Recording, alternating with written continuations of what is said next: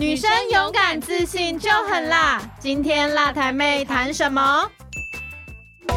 女生只要勇敢自信，不分族群、职业都可以很辣。越在地越国际，在这里你可以听到从台湾观点出发的国际性别故事，也可以知道在台湾不同角落发生的女性人生。各位听众，大家好，欢迎来到我们辣台妹相谈室，我是父权基金会的会议。那今天辣台妹相谈室很高兴邀请了一个伙伴，就是我们的废墟妈二手漂流计划的羽绒，来到我们的相谈室，来跟我们聊一聊他们今年还有过去做的一些事情，以及他们对于环境永续的一些倡议。我们是欢迎我们的羽绒，也请羽绒跟我们的听众打声招呼。Hello，所有的听众朋友，大家好，然后会议好，我是。废墟妈二手漂流计划的发起人，我叫做羽绒。今天很开心来到 Podcast 节目当中，跟大家分享快时尚还有废墟妈的计划议题。好，谢谢羽绒哈。那首先呢，是不是也可以请羽绒哈，可以来跟我们的听众朋友聊一聊，当初为什么会特别想要针对于创办这个废墟妈的二手漂流计划？哈，是不是有一些些什么样的想法，甚至是说有没有什么您看到的问题，然后想要借重这样的计划？我看到它其实是一个计划在运行，然后是在脸书上面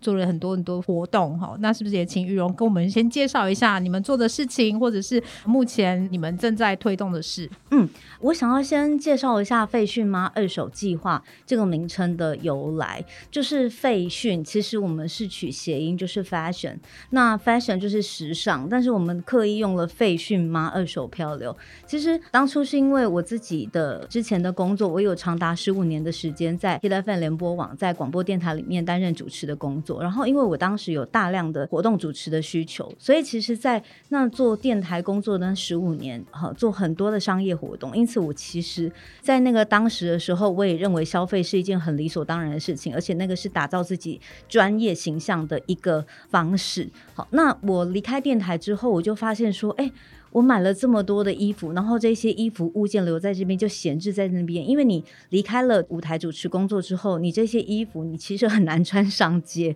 所以你开始去想这些衣物的去处是什么。那你丢掉的时候，你会觉得他这些衣服都还好的，那他可以怎么办？所以我当时本来想说，哎，那我就把它二手出清，把它出掉，然后我把它变成现金之后，我可以再回捐给一些社服团体或者是机构。所以刚开始本来是一个人的行动，结果想不到两个月做一次，三个月做一次之后都。得到蛮大的回响，然后甚至每一次都可以得到一万两万这样子的一些回馈收入。那我后来又在全部捐出去的时候，我就在想，如果它可以变成一个持续跟不断的循环，或者是固定性的一个活动，那我是不是可以支持更多的人，或者是我们应该要回过头来影响更多人，就是来关注这个议题？所以我们那时候就集结了一些妈妈。那这些妈妈，因为我认识蛮多都是亲子共学的伙伴，那他们都是在家育儿，那他们也需要一些生活的津贴，那他们没有在一般的劳动市场里头工作，所以我就想说，哎，那我们刚好让这些妈妈们可以一边育儿，然后一边也做这种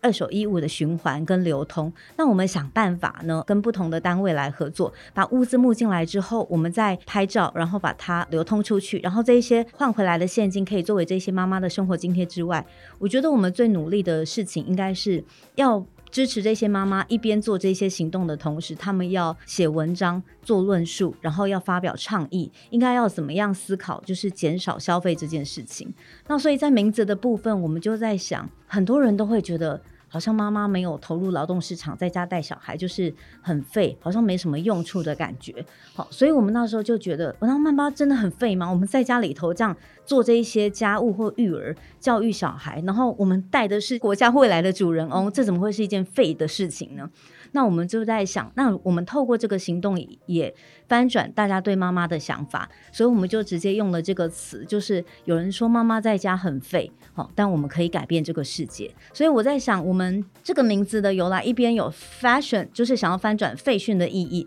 另外一方面就是想要用你认为是那个又废又训的事情，但其实我们正在悄悄的改变世界。那我觉得这是我们这个计划很重要的原因。一方面，它也反映了成员参与的成员背景；然后，另外一方面也是，我们也想要颠覆快时尚这样子的一个印象。嗯，好，谢谢羽绒跟我们大致简单介绍了一下废墟妈的二手漂流计划。其实我当时也是从脸书上面然后搜寻，然后我就觉得哎很有趣，是我知道这边会固定在脸书上面，然后去 PO 想要跟大家交流的这个衣服，然后我还曾经嗯划过，哎觉得好像可以这样哈，然后衣服很新，对，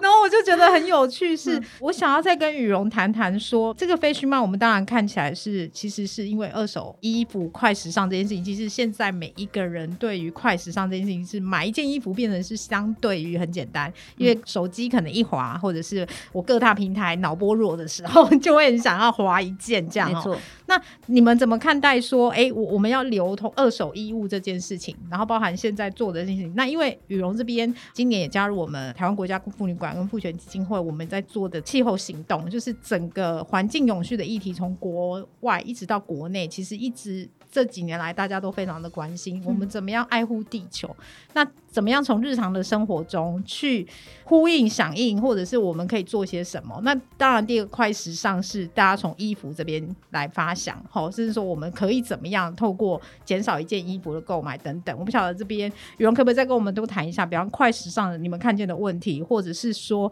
在整个环境永续上面你们的担忧，然后甚至你们在做二手衣物这件事情有没有碰到一些困难等等。其实我们在做废墟吗二手漂流计划的时候，我们就发现一个 很实际的问题，就是衣服可能一百件募进来，但是它后来流通出去的可能只有三十件、四十件再被流通。好，但我查了一下国外的数据，通常二手衣物再被流通出去的几率只有百分之十，只有一成，所以依然有九成的衣服没有办法被流通。那在我们社群里面，是因为大家有这个习惯，就是会觉得，哎，二手衣好像是一件可以支持的议题，所以它相对的，它再流通率会比较高一点，可能会高达四成五成。那剩下的这个六成没没有办法被流通了怎么办？这个是我们一个议题。那另外在推展这个计划的时候。其实那时候我蛮清楚，我们不想要只做流通，因为流通的话，它很容易会变成市面上的那种二手衣拍卖。那这个一般其实你可以做，我可以做，隔壁邻居都可以做。那我们一定要努力做一些倡议，要怎么样用减少购买这件事情来取代，就是不断的增加消费。所以我们那时候在去年的时候，二零二一年的时候，我们就去跟台北市政府去投案，我们去投一个 be doer，就是成为一个实践者，不完美工作室这边跟台北市政府一。起合作的案子，很幸运的就入选了，然后我们就接受了一个算是一对团体的一个专业的培训，带我们去做了整个完整的填调，包括整个二手衣市场有哪一些，中上游有哪一些，然后做了这些完整的填调之后，我们再去做。一些市场的普查，看看就是这一些一般可以接受二手衣的朋友，如果对于他们没有办法再处理掉的衣物，他们会希望透过什么样的方式来让它延续它的生命力？那很多人提出了不同的想法，有的人觉得，哎，它可以改造成艺术品；有的人觉得他想要改造成实用的东西。但里面都有一个共同的答案，就是说他比较希望像这样子的改造是，它不是非常难的。我不是需要有那种专业艺术或设计的背景才能够做，我是在家，我可能跟我的。孩子就可以一起做，甚至是如果他需要有一点点复杂的功法，我能不能够带孩子一起来参与进行？那所以我们后来才把培训妈，就是也借由这个计划的学习，就把它分支为两个部分。一个大部分叫做流通，就是我们希望透过哎，你来捐赠一些旧衣，那呢捐出你的有余嘛，好剩余跟你的闲置这样，然后呢，其他伙伴也可以来透过这个平台来就是寻宝新欢，你有没有可能在里面找到一些虽然是别人闲置，但可能是你的宝物宝藏，你找很久的民俗风的衣服这样，用这个两种方式来做流通的部分。那另外一个部分改造的部分呢，我们就是希望可以来翻完旧爱。好，就是说我们要改造这一些过去可能是我心爱的东西，它可能破了，或者是它已经剪裁已经不合现在的潮流了，但我们可能可以做改造，它是大改小，还是一件衣服改成别的物件，都可以来发想。那。另外一个部分就是我们想要就是推动这个废讯浪潮，就是有没有可能透过记者会倡议或者是一些其他的社会运动，来让大家知道，其实衣服不要再一直买。虽然现在新衣服一件只要一百块，然后你拿去隔壁修改衣服可能要三百五。好，所以怎么样继续推动这样子的浪潮，这个也是我们关注的。后来才慢慢更清楚的知道，废训妈就会分成两个支线，一边是流通，然后另外一边是。改造，然后我们原则上用这四大的主轴来去串我们的这个整个计划。然后我们为了希望计划可以执行的长久，所以我们在流通的部分就是希望这些流通的资金资源进来之后，可以支持这些投入工作的妈妈继续来做这样的环境运动。那真正环境运动需要投注比较大量时间心力的，其实都是在改造的部分。或者是环境教育的部分、倡议的部分，怎么推动废训浪潮的部分？好，我觉得听完羽绒讲，就觉得哇，他们其实做了很多很多的事情哦。他刚刚讲那个废训浪潮，我也觉得说，其实的确有时候你会很难，就说哎，一件衣服真的只有一百的时候，你其实很难说，哎，我是不是要真的去二手市场里面去买一件衣服？那这个是必须透过一些包含教育哈，让更多人有这样子的理念跟想法，我们才有办法真的去抵抗。抗所谓现在的快时尚，我觉得现在其实也有很多的大品牌吧，他们其实好像也开始关心这件事情。不知道羽绒有关注到，或者是你对这件事情有什么看法？有啊，在十年前左右，大概有一些快时尚的品牌产业，他们就会开始回收他们这个品牌的衣物，然后希望可以做负责任的再制造。但其实这个是因为它是比较大的品牌，或者是。可能有一些是来自欧洲、北欧的牌子，哈，那他会对环境这一件事情更有意识。但是其实还有更多，像每年在全世界有一百件衣服被制造出来，但这些衣服它可能很快的就又再被丢弃了。你知道，光是台湾人，他每一分钟丢掉的衣服就有四百六十件，也就是我们刚才讲了十分钟的话，对，已经有四千六百件衣服被丢弃了。所以这个数量是非常惊人的。我们如果不去正视这个议题的话，很难就是会真的阻止这个时尚的浩劫啦。那我自己在想，我觉得企业可以带头做这件事情，当然很好哈。但是有没有更多的企业愿意响应？还有消费者在消费的时候，他有没有这个消费意识？当然，企业他做这个生产，他是制造者嘛，他做这个有责任生产的这个意识，当然是很棒。那消费者有没有这个消费的意识？他愿不愿意把？就像是我们有了一只宠物之后，我们会从它出生，然后或者是从领养回来那一刻到它离开那一刻，都为它负责任。那我们对于购买一件衣服，从它到我家的衣橱到它结束之后，我可以怎么样来负责？然后去思考这个衣服对环境造成的影响。我觉得如果可以慢慢一起来推动这个的话，比较有机会，它才不会是只有几间大型连锁的快时尚做这件事情。那事实上。它除了增加企业的品牌形象之外，可能它还是没有办法真的遏制我们更多的消费，甚至会觉得啊，反正我的二手衣也有地方去啊，那我就多买一点，然后我就多捐一点，再回去给企业就可以了。我觉得那个在本质，我们被消费主义的那个影响里面，我还是要重新思考这件事情，看有没有办法一件衣服再穿的久一点。那我觉得也因为快时尚的影响啦，所以在台北其实早期我们有很多。台湾很多是做纺织起家，或者是服装起家的，那也都没落了。因为我们以前一件衣服制作打版啊，师傅要帮你量啊，然后量好之后要制作起啊，然后一针一线去缝啊，所以你这件衣服你一穿你就可以穿个十年二十年，好是非常超值的。它就算定做起来一定要五千块，但现在人看的不是超值，它是你这十年二十年，问题是这十年二十年我都要穿同一件，然后我就不流行了，所以他们就。不喜欢这样子的方式，所以后来才被快时尚取代。那我觉得这一些我们人跟衣物的关系，我觉得也要去重新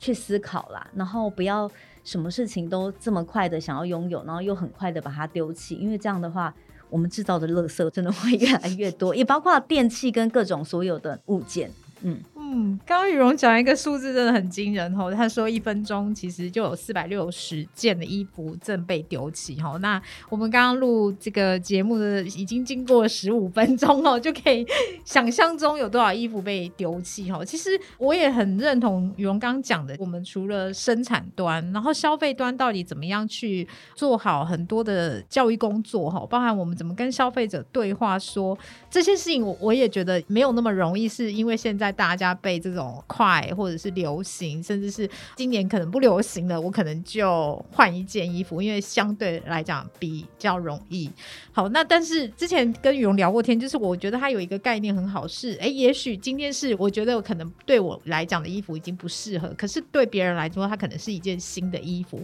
然后他们是在做一个共享的概念的这件事情，我就觉得说他们讲共享衣柜，我就觉得哇，很特别。是如果我的衣柜跟另外一个人的衣柜，它好像是。是互通的，就是说，假设我今天有十件，然后对方有十件，那其实我们共享完之后，其实我们各有二十件的概念，嗯嗯但是我们也是少买了那本来要加的那个十件哈、所以我我觉得当时羽绒他们在做的事情也让我觉得很惊艳，是哎，一般大家都有旧衣回收这件事情，那旧衣回收是另外一个议题，但是怎么样是从消费端减少购买这件事情，我想这是又更另外一层的意义哈，这也是我觉得说今年很高兴羽绒来跟我们聊这个快时尚的议题好，包含就说因为衣服嘛，就是日常生活中难免大家都会 多多少少，但是有一群像刚刚羽绒讲的妈妈们，好，他们开始去关心。我不晓得是当时这个计划发起，大家是透过了很多，除了您说您刚开始是您的发起，然后大家的响应，那有没有中间一些妈妈有没有一些比较不同的声音啊，或者说你有没有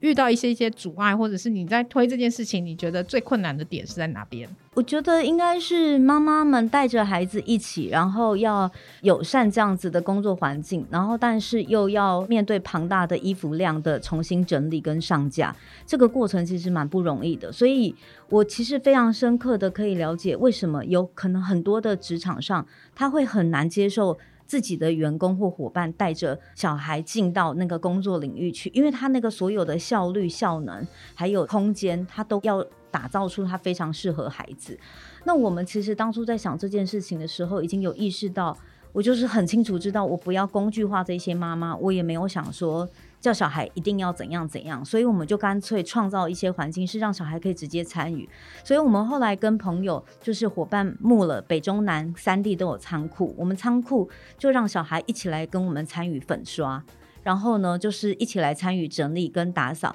就算它的速度会变得非常慢，你知道，就是我们可能请外面专业的人来，就是直接帮我们打扫就好。但是那个空间如果有孩子的参与之后，他就会比较有归属。的感觉，然后他也会有知道某一面墙就是他的那个对废弃物的挂钩去制成的。好，然后我们后来在做整理的时候，我们原则上会把衣服分成两到三类，一种是可能七八成新，它可以重新再上架的；一种是五成新，它可能几乎可以用交换或者是说更低的捐款价格把它带回去的。另外一种就是真的完全哇，这个衣服放在这边。你头很痛，我不知道怎么 谁到底谁可以穿这些衣服进来的这样子，然后我们就把一些可以做废弃的衣物就把它放着，然后就让孩子有一区，他可以去破坏这些衣物跟衣材，因为我们在想孩子重新再破坏之后，这些衣材它就变成废布，那这些废布有没有可能，我们就把它想象成它可以变成是颜料？以前小孩画画是用画笔，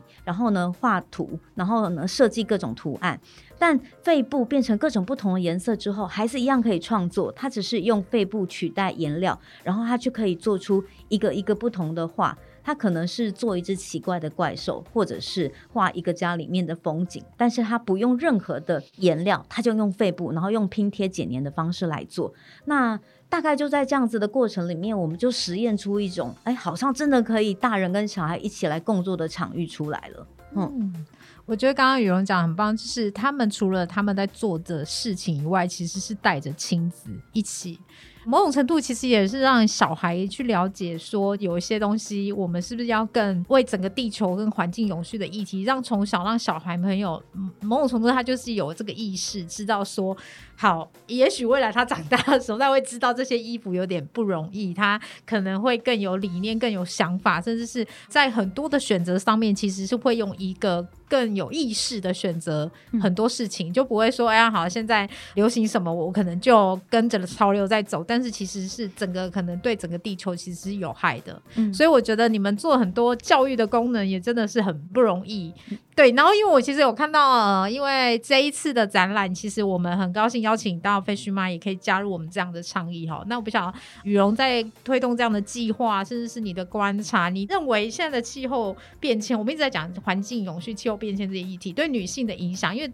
整个国外其实是没有错，统计数字都说跟女性其实是很大的相关。不晓得你从衣服这些做漂流计划，或者说你过去的观察、你过去的经历，你觉得这个气候变迁对对你女性真的有这么大的影响吗？有影响，有一个部分的是经济上面的影响，另外一个部分我觉得是。大家好像都有一种想象，我现在觉得，包括在做快时尚，或者是重新衣物在改造，甚至是在做环境教育这个部分，好像大家会把这个相关的责任落在所谓的女性或者是母亲身上。那我现在对于这个情况，我就有有一点想要，也想要翻转这个东西。我很想要把它变成是不是女性的责任，或不是我们天生爱做这些捡这些东西，好不好？是因为你们一直生产，一直制造，所以我们包括慧仪刚才说的。我未来想要推动的是一个真的可以有没有办法，我们去批判现在的消费主义，真的去推动一个所谓的以交换代替购买这样子的换衣模式。好，我承诺我的三千六百块我捐款出来之后，但是我可以参与是一每个月参与一次的换衣行动。我家里带三件衣服来，我就换走三件衣服，这样我下一次能不能再换回我的衣服来不知道，因为可能就你换走就换走了。但是我可以承诺，我用这三千六，我会减。减少买一件或两件衣服，我每年减少一点点，我就可以慢慢的取代我消费的习惯，然后我就是用交换的方式来取代我消费的习惯。这个是一个我们的理想，很希望在中长期，就是明后年的时候慢慢可以来推。那另外一个部分就是环境教育的部分，带孩子一起去，我们很想要透过这些废布料重新拼贴剪黏的这些一个一个的艺术创作，可以。帮孩子们将来有一天也在办个展，就是希望可以透过这些时尚布怪兽，然后来呼应大人的世界，让这些成人们看到儿童对你们这一些快时尚乐色的批判，但是他们用的是这种艺术跟创意的手法。所以我自己在想，我们不只想要，就是这个工作对我来讲有一点像收拾善后，但我我认为最终重要的是，我不只想要收拾善后，我是想要发出一些呼吁跟。怒吼，但是我们怒吼的方式很温和，对，就是我们想要用美的形式，或者是说想要用不同的形态来让大家改变原来的习惯。那这件事情，我认为其实不太容易啊，但我觉得就是拉长时间，然后慢慢做，慢慢做，也许会有机会可以慢慢改变。但在这些过程里头，那个持续的金流。可以支持我们长远的做这件事情，我认为就会特别重要。我觉得的确啊，就是怎么样用交换代替购买这件事哈，否则大家还是没意思的继续买下去。也许他就会觉得说啊，我还是有做到，因为现在旧衣回收这件事情，大家可能基本上，我觉得或多或少每一个人都有做过这件事。但是其实如果从刚刚羽绒讲，我们怎么样从源头，其实我是减少买一件衣服。然后我是承诺做这件事情，而且是可以落实在我的日常生活行动中，那真的才有办法从源头去改变我们对于环境跟整个地球，我们是不是可以减少更多的一些破坏也好、浪费也好，甚至是制造更多的垃圾，然后让这些垃圾其实某种程度，我们都讲说，我们到底留给下一代是什么样的地球？其实这件事情，我觉得也是一个很值得去醒思的事情。但我还想请雨荣讲讲有没有什么，因为我看脸书上常常不定期，其实。会有一些衣服上架哈，然后呢，我个人也觉得，哎，其实真的衣服都蛮好，我们都超新的，而且很新哦。我我个人 是真的，然后我还有看过是羽绒的衣服，然后我就可以连接到他刚刚讲的他过去的经历的那一段哈。那然后怀恐怖的还没有流出来，恐怖的 讲晚宴什么之类的没有流出，我尽量拿了一些就是。对正常人可以穿的，因为我看一些衣服、风衣啊或什么的，你都觉得哇，看起来很棒。然后我看每一个人留言，甚至参与的人，我觉得也还蛮多，而且有的是。你就算是我想要，但嗯，不好意思，已经没了，类似这样子哈。那有没有什么在做这件计划中，你印象最深刻的一点小故事，可以跟我们分享？或者说，在带亲子做布怪兽这件事情，哎，小孩子呢反应有没有让你印象最深刻的事情？我其实觉得布怪兽，或者是说，嗯，妈妈的参与都有很多有趣的事情。但我有在想，时尚这件事情哦，真的很有趣，因为我们的孩子好像不太容易有匮乏感，因为他一来的时候，环境周围就都是衣服，所以我们的孩子。他面对这么多衣服，他妈妈在那边整理、认真整理，然后好好的仔细搭配跟拍照上架的时候，他就会在另外一边拿着大人的衣服，然后穿。然后他拿着大人的衣服在穿的时候，非常的奇妙，他很能够穿出那种小大人，然后跟成熟时尚的味道，但他还是有那个孩子般的稚气哦。嗯，所以我们就觉得，哎，这个很有趣，他可以看到这个孩子。不是每一个孩子都喜欢破坏跟拼贴剪黏，有一些孩子他就是在搭配上他特别有他的风格，嗯，这样。那我们也觉得说，哎、这样子也蛮棒的。所以我自己在看这个过程是，它就是一个平台，虽然大家进去看可能就是一个仓库，有一点乱。但是蛮有趣，每一个人他有找到他自己的位置，有的喜欢撕，有的喜欢粘的，他就是做他粘的事；有的就是会建议他妈妈说：“我觉得你这个不要搭那个，那个比较好。”那有的孩子是他就是喜欢穿大人的，然后喜欢挑一些短的洋装来穿，然后他喜欢套在自己，直接穿在自己身上，看看他穿起来的版型或什么，然后再请我们给他一些建议，这样。所以我觉得每一个人不同的样貌都可以在那边展现出来，它不是一个工厂式的那种，就是很制式的什么 SOP 的那个流程，它是都可以体现每一个人不同的特质。那就算是妈妈，有的人她真的就是不善搭配，她大概眼睛一看，她就是分类出，我只能分类出这是裤子，这是衣服，她就做这分类。那有的妈妈对于新旧她比较敏感，她知道她虽然有一点中古，但是她这个名牌也开玩笑，就是会把它特别再拉起来。那有的妈妈是她对于搭配造型或色彩比较擅长，比较专业，所以我们大概就是很自然的做这些分工啊。我觉得在那个过程里头，能够很自然的形成这种，而不是谁被谁分配这种。的工作状态，我自己是觉得很有趣啦。这个大概也是为什么我们在投入这个工作的时候，它的经济回收这么少，但是我们却还是蛮可以乐在其中的。就是在呼应，对啊，我们感觉好像很 废，到底在做什么？但他真的也做出了一些什么。嗯，对，感觉就是一个很开放的空间，然后让每一个人在里面都可以找到他想要做的事情，或者是想要呈现的事情，或者是他自己想要的那个样子。哈，我觉得很多东西就是，当然我们在推性别平等也好，或者是我们在讲妇女权益也好，常常都会有一种样板的感觉。但刚刚羽羽绒的形容，我就可以有很有画面，就是想象，哎，某个小孩他可能在那里穿衣服，穿的很高兴，感觉就是是他的时尚舞台的感觉。然后就是会说：“我今天要带这三件回去。”他妈妈就会叫他再思考一下。对啊，那我就觉得，哎、好像是一个很开放。那包含我觉得在里面工作的伙伴，哈，刚刚也讲到，我觉得也有另外一个议题是，刚刚羽绒谈到，就是怎么样让这些人，也许妈妈们，哈。过去常常的刻板印象是要照顾议题，或者是在家带小孩，可是某种程度他还是有经济力的。我有看到说，在这个整个计划里面，你们更关心是妈妈可能是不是有长期稳定的经济力，嗯那这个要不要也跟我们谈一下说那目前现在这个推行的状况，或者说参与的伙伴，在这个经济力上面有没有达到你们预期的，或者是呃未来可能更更想做的事？当然是还没有达到我们的预期的、啊，因为二手衣物的流通，一来它的单价它其实会非常的低嘛，再来就是我们自己都会有一种很心软的感觉跟心情，就会觉得说啊这个名牌，但是这样子出去啊，社群的妈妈这样子支持得起吗？这样，所以我们自己在捐款价上真的会定得非常的便宜。可是我觉得那个重点也不是在他经济，他一定要一个人到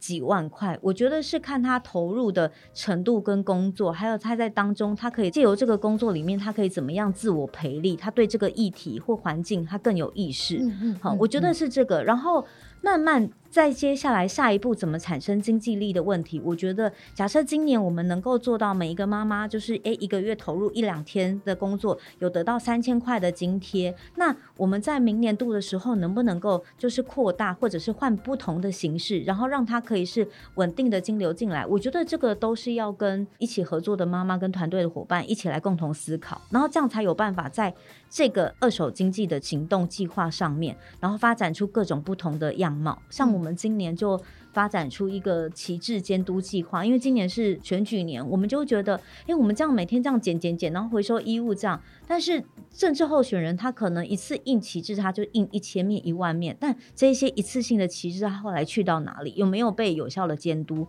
那政治人物需不需要为这些产出的选举物资负责任？就有些妈妈发起了这样的行动，那我觉得那个也是一个多元面向的一个产出。所以我自己在看待这工作的时候，我觉得它不只是带经济力而已，而是在那个过程里面，他也培力他自己成为一个气候的行动者。嗯。嗯，好，谢谢羽绒哈。今天很高兴他跟我们讲了这么多，包含说我们的衣服，包含他们的理念哈。假设我今天也很想要参与废墟妈的二手漂流计划，我可以在哪边搜寻到你们的资讯？刚才会有一直在讲说，哎，每次想要认捐二手衣的时候，都瞬间就没了，因为我们是用社团的方式，我们怕粉丝专业人太多，到时候大家都抢不到，所以我们尽量在社团，所以我们有一个秘密社团，然后大家可以搜寻废墟妈的二手漂流计划，这样。那废墟妈的二手漂流废就是废物的废，训真的就是很训的训，就是废训妈的二手漂流。然后加进来社团里面，我们大概一个月会固定上架一次到两次。那衣物我们都有特别筛选过，我们希望可以给大家